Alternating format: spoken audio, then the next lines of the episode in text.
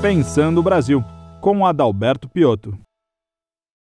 Meu convidado a pensar o Brasil hoje é o médico psiquiatra e psicanalista Jorge Forbes. Doutor Forbes, seja bem-vindo. Muito obrigado, muito obrigado pelo convite, Adalberto Piotto. É um prazer estar mais uma vez com você. Parabéns por esse novo projeto no CIE e vamos discutir o país. Doutor Forbes, vamos começar por este momento único pelo qual nós estamos passando. A pandemia, esta pandemia de coronavírus, está sendo comparada do ponto de vista econômico, por exemplo, à Grande Depressão de 1929 ou à crise de 2008, pelo lado econômico, ou, por exemplo, nas questões sanitárias, até a epidemia espanhola, da gripe espanhola. É, obviamente que a gente está sofrendo uma pressão gigantesca, a gente conta mortos, pessoas doentes, o mundo todo está envolvido nessa questão. Este sofrimento pelo qual nós estamos passando é comparável a outros pelos quais a humanidade já passou? Ou este promete ser um dos maiores? Porque, obviamente, a gente está tendo que lidar com uma situação que, para nós todos, parece que nunca vivemos. Bom, eu acho que nós realmente nunca vivemos, porque o resto a gente conhece por relato histórico, não, não, nenhum de nós lembra da gripe espanhola, por exemplo, ah, na, é, na década de 10, em 18, 19, e é claro que a nossa farpa no dedo é sempre pior que a do outro, mas a nossa farpa é muito grande nesse momento. Nós estávamos muito seguros de nós mesmos até recentemente, o mundo estava gabola, para usar uma expressão antiga, pretensioso, uh, se achando dominando, dominando todas as nossas dificuldades, e de repente nós tivemos uma, a chegada de um elemento que eu chamo de elemento intangível, um elemento que a gente não conhece, não sabe como é que ele funciona, não sabe por onde ele pega. A única coisa que nós sabemos é que ele nos mata e mata muita gente e traz muito sofrimento. E isso nos deu um sentimento que é um sentimento de terror. É assim que Freud qualifica um sentimento, o, o, o sentimento de perigo quando você não conhece o objeto que te ataca e não tem nenhuma previsibilidade. Surpresa, mais desconhecimento é igual a terror para Freud. E nós estamos vivendo, então, não é medo, não é angústia, é um terror gradativamente, com o maior conhecimento médico que estamos adquirindo, nós estamos transformando esse terror em medo. Mas ainda estamos sofrendo muito e acredito que no, no, nos relatos que nós podemos ter, enfim, Adalberto, eu acho difícil comparar. Eu diria uhum. que na vida, nas vidas de todos nós que estamos nesse momento vivos sobre o planeta Terra, Nunca houve uma coisa tão horrível quanto esta pandemia e que ela inaugura uma nova época. Ela não só é horrível no, no trabalho maléfico desse vírus, como o vírus seguramente deve passar, ao menos nós fazemos votos que ele passa, uhum. mas a nova maneira de viver que ele tem instalado, eu acho que dificilmente passará e nós vamos ter que aprender a lidar de uma nova forma com o mundo que a gente vive.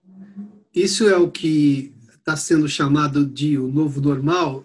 O senhor fez menção aí que a farpa deste momento dói mais do que a farpa que tivemos no, os nossos antepassados tiveram. Eu chamo de, acho que a dor contemporânea é a dor que mais dói, porque é aquela que você está sentindo no momento. O senhor acha que esta pandemia foi, até pela, pelo que o senhor disse, que estávamos nos sentindo poderosos enquanto humanidade, e nos vimos prostrados agora diante de um vírus, desse fator intangível, estamos passando por uma prova de humildade? Acho que a gente pode falar nesses termos. Ah, eu entendo da seguinte maneira, Piotr. Nós tivemos uma nós tivemos, por exemplo, a queda do, a queda do muro de Berlim em 1988, que fez Eric Hobsbawm, o grande historiador, datar o início do século XXI da queda do Muro de Berlim pela mudança sociológica, mudança econômica que representou aquele evento histórico. Nesse momento, nós temos uma, um, um novo tipo de laço social que se instala e que fica claro para todos nós, que é a interdependência de todas as pessoas, a interdependência horizontal do mundo, que nós estamos todos conectados, que aquilo que ocorre com o chinês atrás da muralha da China nos toca diretamente, porque aquilo que ocorre com ele ontem pode ocorrer comigo hoje. Nós estamos interconectados, a sociedade não é mais vertical, é uma sociedade horizontal e que ah, Uh, e que a humildade é no sentido que nós estávamos achando que nós tínhamos recursos para enfrentar todas as nossas dificuldades e que nada nos surpreenderia. Pois bem, nós somos nós somos vigorosamente sacudidos das nossas certezas científicas, religiosas, éticas, morais, enfim, esse esse vírus tem sido um verdadeiro tsunami e que está escancarando uma no, um novo planeta que eu costumo chamar de Terra 2, aonde nada mais é como era antes. No nascimento à morte, nada mais é como era antes. É uma vida totalmente distinta e que a gente estava fingindo, Adalberto, que não existia. A gente estava já usando velhas soluções para novos problemas. Agora, ah, o efeito ah, o efeito societário da, desta pandemia vai fazer com que nós tenhamos que aprender a lidar com a incerteza, porque a incerteza não nos abandonará, o intangível não nos abandonará, espero que não, e a, o lidar com a incerteza, lidar com o intangível é que nos dá um sentimento de humildade que você falou. Então, sim, acho que temos uma nova época que espero que nos deixe essa humildade, que o homem jamais abolirá o acaso, jamais abolirá, como falava o poeta Mallarmé, nós sempre poderemos ser surpreendidos por um vírus e por boas coisas também podemos ser surpreendidos uhum. e que nós não temos o controle geral da existência humana. Doutor, quando eu era criança, me lembro de assistir a um programa apresentado pelo Carl Sagan e ele dizia, diante dos problemas que a humanidade tinha naquele momento, eu acho que dos anos 80, se não me engano, ele dizia que ele sonhava que a gente tivesse logo contato com extraterrestres, porque daí não haveria mais razão para a gente ter guerra. A gente estava no auge da Guerra Fria. Então não haveria razão para terráqueos brigarem contra terráqueos, porque daí a gente teria, digamos, que lidar com povos de outros planetas, ou seja, teríamos que nos unir. É, a gente não precisou de povos alienígenas para a gente perceber que a gente está no mesmo barco.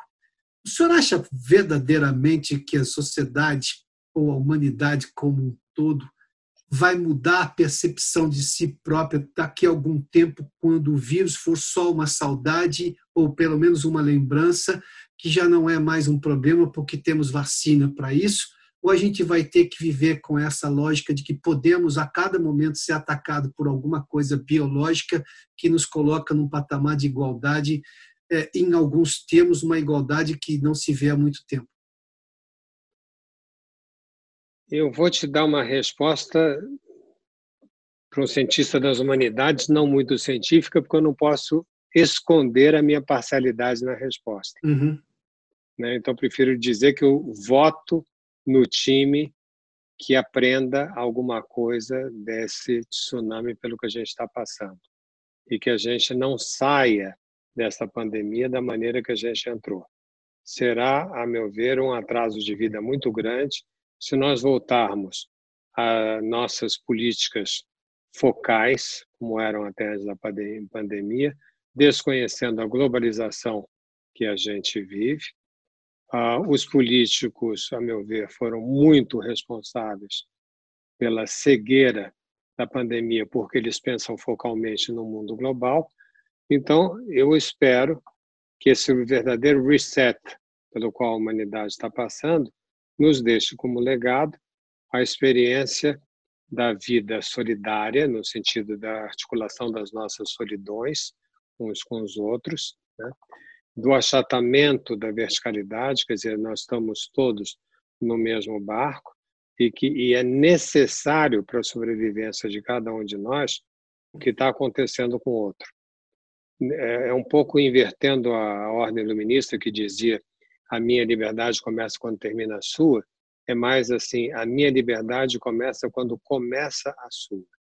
Então nós temos nós temos que aprender a viver nesse novo mundo e é e ele é frágil, porque ele não é ele não tem grandes bandeiras de união, ele é frágil, ele é baseado na solidariedade entre as pessoas, todas elas iguais frente à dificuldade da sobrevivência humana. E com muita facilidade, esse lado social pode se transformar numa convulsão social. Então temos que tomar cuidado, tomar cuidado de nós mesmos, porque nada nos é dado, vamos ter que construir essa sociedade a cada momento, temos que tomar muito cuidado com tudo isso. Mas eu espero que a gente aprenda e eu então te respondo que eu acho que sim, nós seremos diferentes. E só não acha que isso também, de alguma maneira, se a gente olhar para os últimos episódios, isso tem aflorado algumas tentativas de revisionismo histórico, até por uma boa causa, quando se tenta entender que é por busca de justiça social, mas normalmente a ferramenta afronta a opinião do outro. E aí a gente gera, em vez de criar uma solução, a gente gera dois problemas. Antes tínhamos um problema na interpretação da história, da desigualdade que isso gerou, para pessoas que são diferentes por algum aspecto uh, estético, mas não necessariamente dentro da lógica humana, ou seja, somos todos humanos. Falo especialmente das questões de racismo e tudo mais. Não há pessoa uh, no mundo com o mínimo de sensatez que seja capaz de negar os horrores da escravidão que aconteceu no mundo todo. Mas aí eu tenho movimentos, por exemplo, que afrontam qualquer direito da outra parte hoje, ou que há discussões, por exemplo, que afrontam qualquer certeza para justamente tentar fazer um revisionismo histórico e para fazer o que, por exemplo, é vamos tentar pagar a dívida do passado, mas se paga com a moeda do presente, não se paga com a moeda do passado. Como é que o senhor tem visto todos esses, esses movimentos? Porque eu não sei se eles afloraram agora, dada a questão da pandemia, ou se este momento só abriu uma oportunidade para que sejamos capazes de nos discutir como sociedade de uma maneira mais ampla e resolver problemas do passado que ainda perduram. Como é que o senhor tem visto esses movimentos todos? Mal. Eu acho, eu acho assim, Adalberto, não existe sociedade que não tenha preconceito. Nós, diferentemente do, dos animais, aonde, aonde a essência precede a existência, os humanos, a existência precede a essência. O que quer dizer isso? Quer dizer que uma abelha sabe ser abelha, zebra sabe ser zebra, a tartaruguinha que que a gente vê nascer nas nossas praias sabe ser tartaruga desde o momento que sai do ovo. Nós não sabemos nada. Deixa um bebê a sua, a sua própria sorte, que ele morre em poucas horas. Nós existimos antes de ter conhecer a essência do como é que a gente deve se comportar, que, que a gente veio fazer no mundo, como é que a gente ama, como é que a gente trabalha, etc. Isso quer dizer, portanto, que a nossa essência é posterior à nossa existência. Então, nós temos que criar certas bases comuns numa determinada época. Então, numa determinada época, tem, tem uma base assim: olha, vamos combinar que nesse momento tal coisa é certa e tal coisa é errada.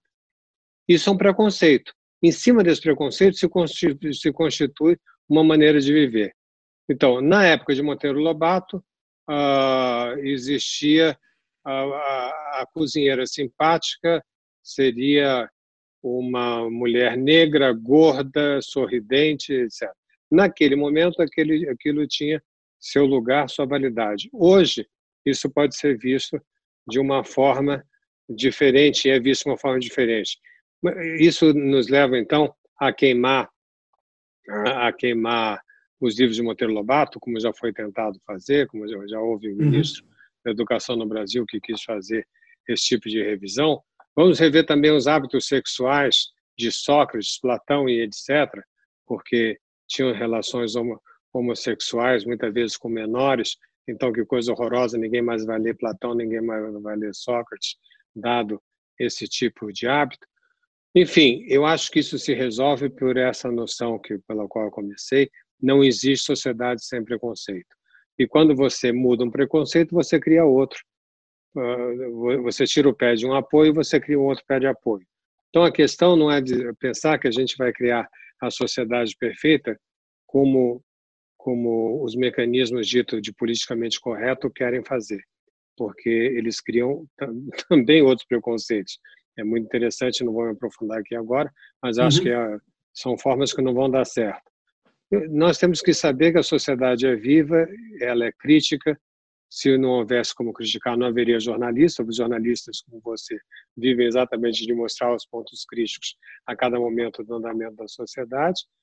e que uh, o mal-estar humano, uh, ele, o Freud que dizia, o mal-estar da civilização não vai nunca se transformar num bem-estar da civilização. A gente vai mudando de mal-estar, a gente vai administrando o nosso mal-estar. É igual a dívida brasileira. A gente administra a dívida, ninguém vai pagar a dívida brasileira inteira. Então, não há uma esperança nesse sentido da perfeição e o, os problemas de hoje em dia têm que ser tratados à luz, à luz de hoje em dia. Então, hoje em dia, insisto, é, é, é claro para nós os problemas de racismo, claro para os problemas das minorias que a gente está enfrentando, e neste momento nós temos que cuidar desses aspectos. E ao cuidar desses aspectos, infelizmente vou dizer, insisto, nós vamos criar outros problemas que, mas vamos deixar para cuidar dos outros problemas depois da gente resolver esse. E como é que se vive com tanta pressão? Porque, é, aliás, boa parte da razão de eu convidar o senhor para esse momento, o senhor me permita, a gentileza, ah, ah, ah, o, o, abuso, mas é justamente que a gente está recebendo tanta informação há tanto tempo. A era da informação hoje, ela é uma realidade para quase todo mundo todo mundo recebe informação a toda hora. Ah, é um movimento X que está fazendo um protesto diante disso. Ah, eu tenho um problema da leitura sobre a questão técnica do coronavírus, que para um grupo é desse jeito, para o outro é de outro jeito. Eu tenho uma guerra política sobre uma determinada droga, se funciona ou se não funciona, e não necessariamente a lógica científica dela. Eu estou me referindo aqui, por exemplo, à história da cloroquina, que já era uma droga conhecida, mas que virou polêmica nesse momento. É, como é que se sobrevive a isso tudo? Porque o objetivo é permanecer vivo, o objetivo é melhorar de vida, melhorar a percepção, é conseguir lidar bem com essas coisas, porque as coisas não vão deixar de existir. Aliás, você fez menção, um preconceito que existia antes vai mudar o preconceito, porque vai se ter um novo conceito sobre aquilo que, obviamente, foi estabelecido de acordo com os valores atuais. É, mas como é que se sobrevive a tudo isso? É essa pressão diária de que a gente tem que uh, rever coisas que fizemos, que temos que melhorar, que temos que aperfeiçoar, mas todo dia uma informação nova.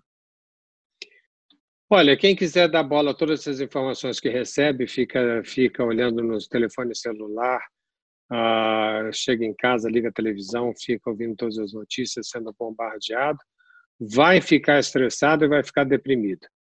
Não tem outro jeito. Quer dizer, saiba que essa é a melhor maneira, a não ser que seja masoquista. O masoquista vai ficar feliz porque ele vai adorar saber que morreram tantas pessoas, e daí ele vai achar ótimo né? e tem vários jornais da televisão brasileira com conteúdo sádico importante.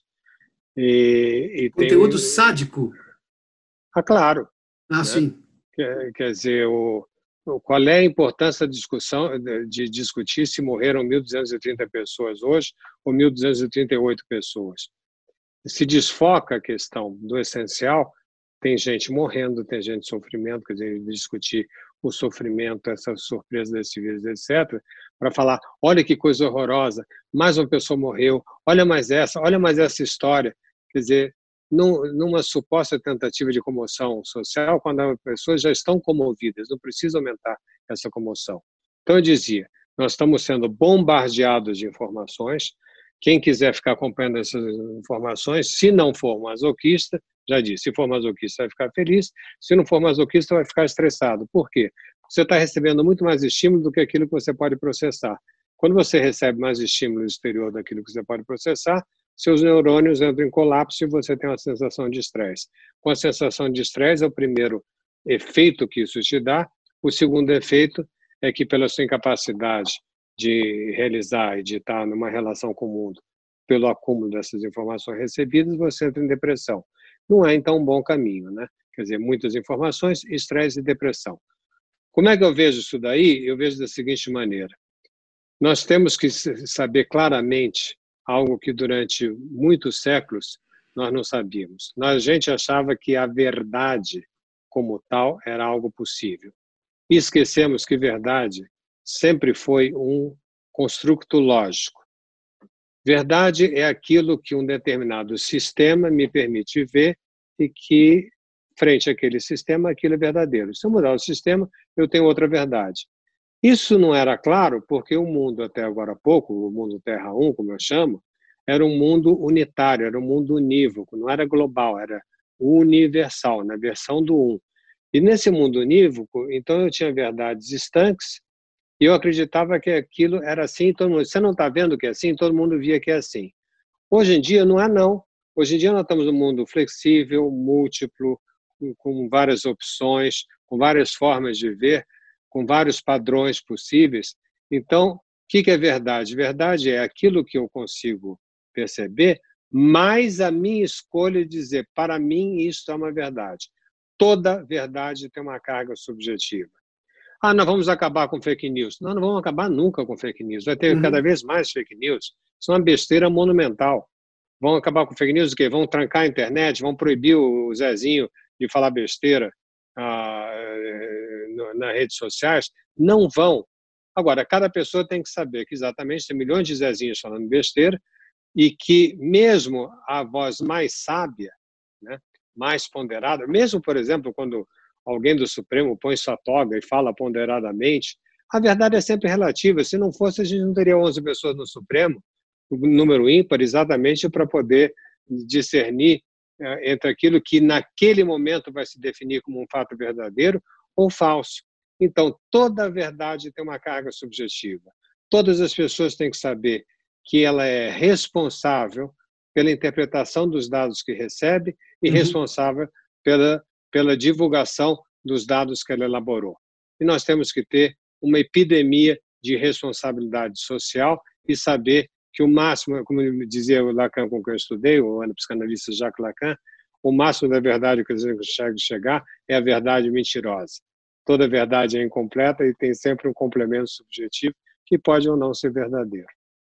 Doutor, você não acha que às vezes se, se subestima a capacidade de interpretação das pessoas? Eu, eu vou pegar esse caso, por exemplo, da pandemia.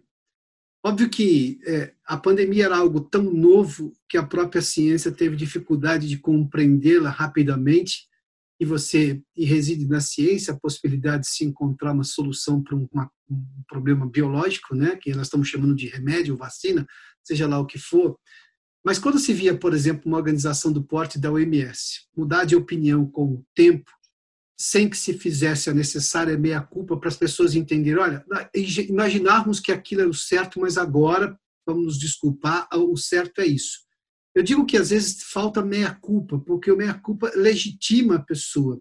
Se aprende no jornalismo que quando você erra, você vai lá, reconhece o erro e segue a vida, porque primeiro que você não é perfeito, você tem o erro de má fé e o erro por imperícia, às vezes você não sabia, ou, ou completamente algo imprevisto. Mas, enfim, não falta meia-culpa nos atores da sociedade, porque nós vivemos hoje uma ebulição de que está todo mundo desconfiando de tudo, justamente porque todo mundo vem com uma certeza ou uma verdade incompleta, como o senhor disse, a toda hora. Vou tentar dar uma resposta calmante, uma vez que sou psiquiatra e psicanalista. Por favor.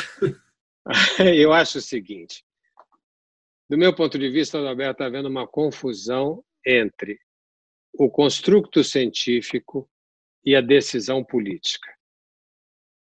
O construto científico é aquilo que eu consigo saber por método científico. A decisão política ultrapassa o método científico. Exemplo: embrião humano. Na genética, nós temos capacidade hoje em dia de alterar um embrião. Mudar o olho, mudar ah, defeitos congêneres, fazer milhões de coisas que até 20 anos atrás era, eram ficção científica se a gente dissesse que era ficção científica se a gente dissesse que ia fazer. Nós podemos cientificamente fazer isso.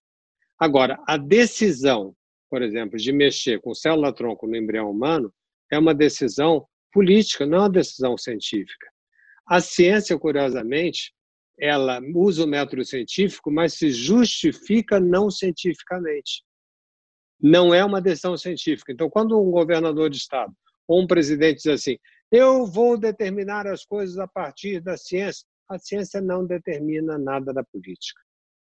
Quer dizer, o político, a hora que vai determinar, vai dizer: eu, conhecedor dos avanços da ciência, que podem ser muitas vezes contraditórios, como são nesse momento, uhum. né? Como são nesse momento, por quê? Porque são estudos múltiplos, em vários, eh, com focos múltiplos em inúmeros pontos do mundo, todo, ah, trabalhando sob uma pressão inacreditável, os cientistas querendo andar rapidamente, porque eles têm que achar duas soluções, ou uma vacina ou um medicamento, né? e estão abrindo todas as frentes possíveis, então eles, eles anunciam A hoje, C amanhã, D tem ida, tem volta. A ciência se faz assim.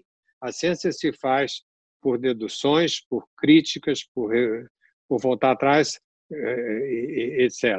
O político tem que saber que a ciência é assim.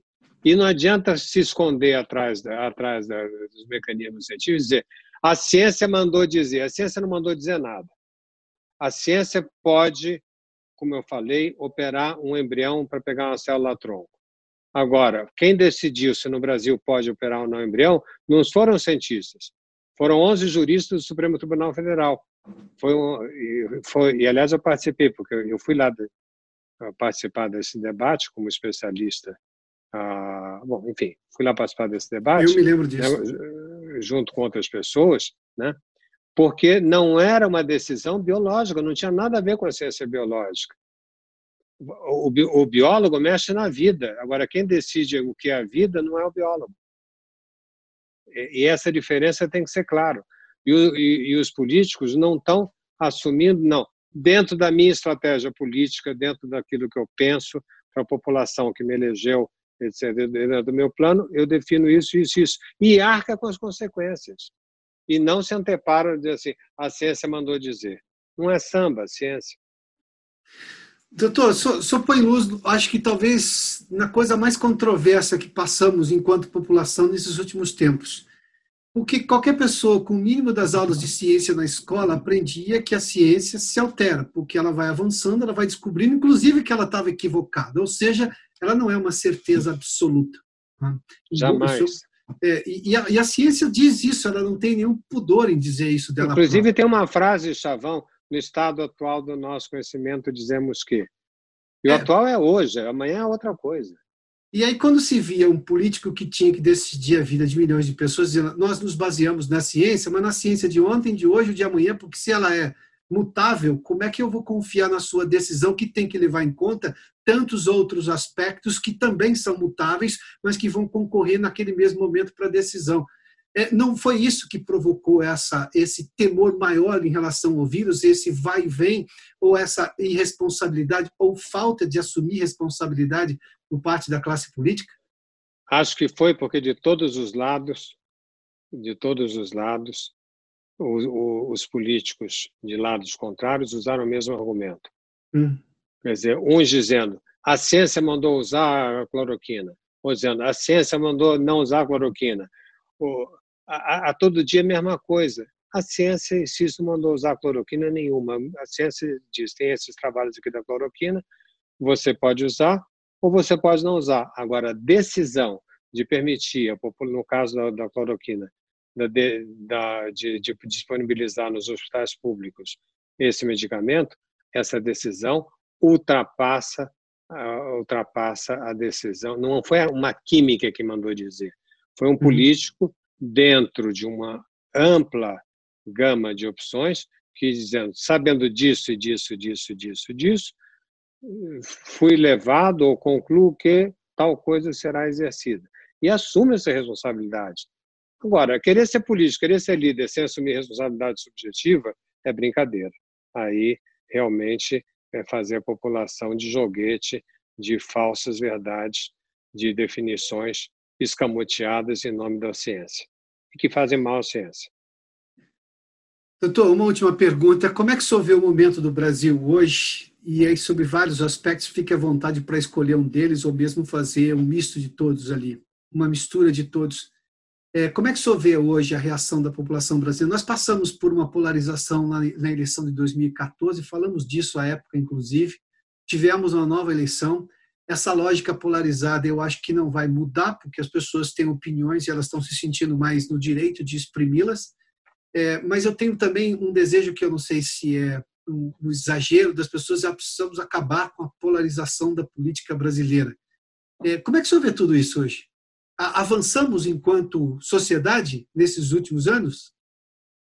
A resposta é um pouco longa, vou tentar ser o mais breve possível. Os filósofos chamam isso de uma questão trágica. Uma questão trágica é quando lados opostos, ambos têm razão. O grande exemplo é a peça de Sófocles Antígona.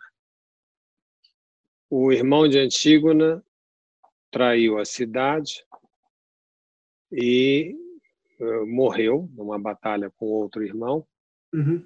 e foi proibido pelo novo rei, que era o Creonte, que era tio deles, foi proibido de ser enterrado dentro da cidade porque tinha atacado a própria cidade. Antígona, irmã do Polinice, que foi esse que morreu, disse: Meu irmão, eu vou enterrar, nem que custe a minha vida. Isso foi um debate né, imenso, até hoje um debate. Quem tem razão? O Creonte, que era um bom sujeito, falava em nome da cidade, ou Antígona, que era uma boa sujeita, falava em nome da família. Os dois têm razão. Então, como é que a gente faz quando você tem dois lados e que os dois podem ter razão, como, por exemplo, é a grande problema nesse momento? Quem tem razão, abertura econômica ou isolamento da saúde? Você pode defender as duas coisas. Os dois têm razão. Então, a pergunta frente a isso, Alberto, é saber assim: o Brasil suporta a polarizações o Brasil necessita visões únicas do mundo. Se a gente olhar a imprensa, a imprensa tem valorizado muito os embates polarizados de quem briga com quem nos domingos na Avenida Paulista, no Esplanada em Brasília, etc. Mas eu acho que o Brasil como um todo, não esses grupos que estão fazendo esses movimentos, o Brasil como um todo suporta muito bem a multiplicidade, a multiplicidade das questões trágicas. Quer dizer, nós somos um povo que admite mais a contradição e outros povos, como por exemplo alemães ou japoneses, nós somos menos unitários, nós somos mais múltiplos, nós somos mais flexíveis. Do meu ponto de vista e de outros pensadores, como por exemplo Domenico De Masi, que todo mundo, que muitos brasileiros conhecem, um uh, sociólogo italiano que está sempre aqui conosco, uhum a, a sociedade brasileira na, ela, ela, ela é constituída numa horizontalidade que a gente sempre teve. Por exemplo, a gente conhece alguém, você vê, eu comecei hoje mesmo te chamar de Piotr, já passei para Dalberto. Isso é bem brasileiro. né? A, gente prefere, a gente prefere o nome do que o sobrenome. A gente prefere sempre. A gente só briga com quem é amigo. O brasileiro só briga com amigo. Né? Você, né? São coisas que o Sérgio Barros de Holanda notou. A gente adora o diminutivo, né? o chopinho, na ligadinha, não vou chegar tardezinho. A gente estabelece sempre intimidade. A é carinhoso, gente... diga O diminutivo é carinhoso na língua portuguesa falada no Brasil. Né? É, é, é carinhoso, exatamente. Então, nós temos uma. Ah, isso que o, o Sérgio Barros de Holanda fala sobre o nome de Homem Cordial, no seu clássico Raiz do Brasil, que as pessoas acham que ele diz que o cordial não quer dizer que seja bem educado ou bonzinho, mas que ele responde a partir das leis da subjetividade, das leis do coração. As leis da subjetividade do coração, elas nunca são unitárias. É só ter coração para saber, que é sempre meio confusa essa tal lei do coração. Então, ah, eu acredito que o brasileiro está mais pronto que outros povos a conviver com a multiplicidade de verdades que a nossa era que a nossa era exige. Então, nesse caso, eu acho que nós responderemos com menos agressividade a disparidades, como, por exemplo, no momento, isolamento ou abertura da economia. E a gente, nós seremos capazes de conviver cada vez mais com questões desse tipo, que eu chamei de questões trágicas, tanto mais porque a época atual, a globalização, aquilo que eu chamo de Terra 2, tem como principal elemento a horizontalização do lado social. E a horizontal do lado social não quer dizer que nós somos todos iguais. Não, quer dizer que nós temos que aprender que todos somos diferentes, é o direito a ser diferente. Todos nós somos diferentes e temos que suportar a diferença do outro. Então, como uhum. eu acredito nisso, eu vejo com melhor possibilidade o Brasil que outros povos de encarar questões trágicas típicas da nossa era como um todo, não só no Brasil. Doutor Fábio, eu diria que essa última resposta foi um fôlego à brasilidade, viu? Obrigado pela gentileza da entrevista mais uma vez. Muitíssimo obrigado a você, é um prazer ter de novo estado aqui com você e com todos os seus ouvintes. Obrigado. Este programa tem um apoio institucional do CIE.